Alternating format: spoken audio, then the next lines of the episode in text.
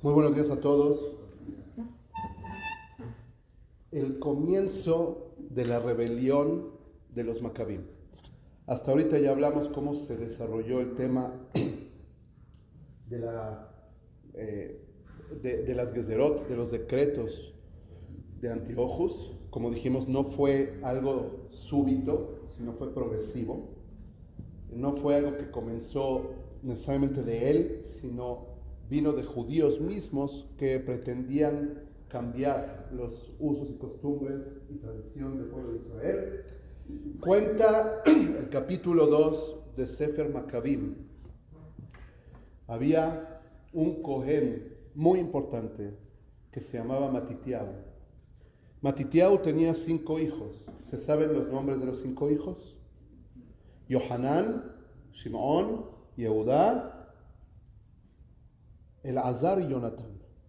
Son los cinco hijos, los, los famosos Maccabim, cinco hijos de Matitiao.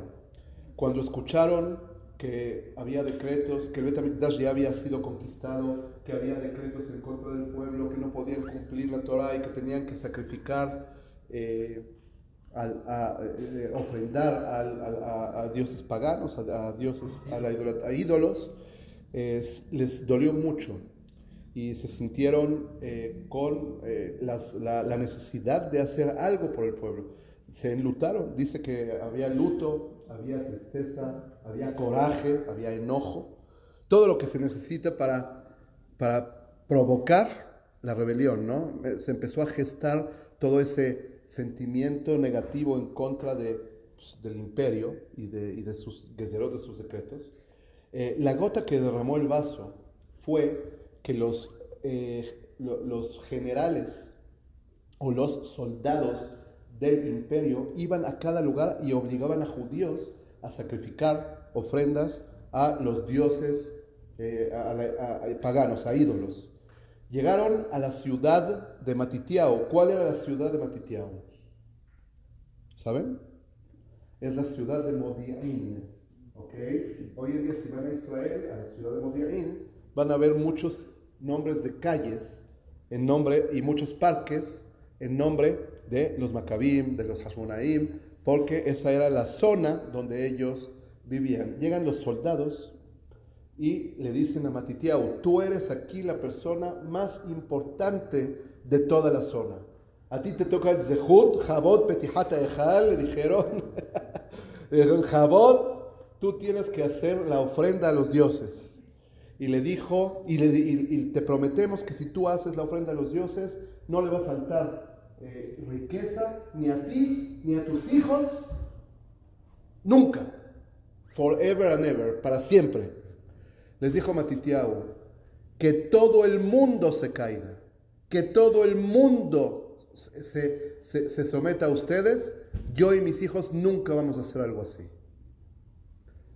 En ese momento llega otro judío, un anciano judío, también importante, y dice, pues si él no lo quiere hacer, a mí me prometen lo mismo, dijo, dijo, sí, Jabot, y él dijo, órales, yo lo quiero hacer.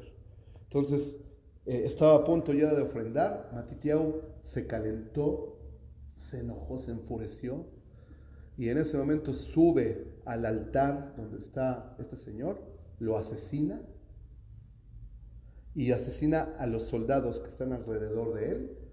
Y en ese momento se declara la rebelión. ¿Ok? Se juntan sus hijos, se junta él con todas las personas que están a favor. Eh, eh, eh, hizo un grito muy famoso en ese momento, tipo Belatishbi, Lehabdil, el grito de Hidalgo, las campanas, tipo el grito de Hidalgo. Ahí hubo el grito de Matitiau, que fue mi Lashem Elai, todo el celoso de la palabra de Dios, que venga conmigo. Y ahí comenzó la, revolución, ¿ok?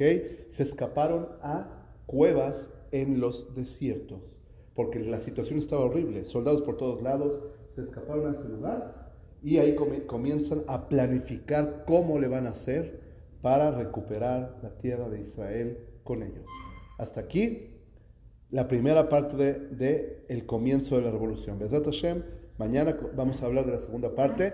Vamos a hablar de la derashá que dio Matitiao antes de morir a sus hijos para que continúen su lucha, porque él muere al principio de la guerra. Matitiao muere al principio de la guerra. Sus hijos son los que continúan la guerra. Eh, Rabotai,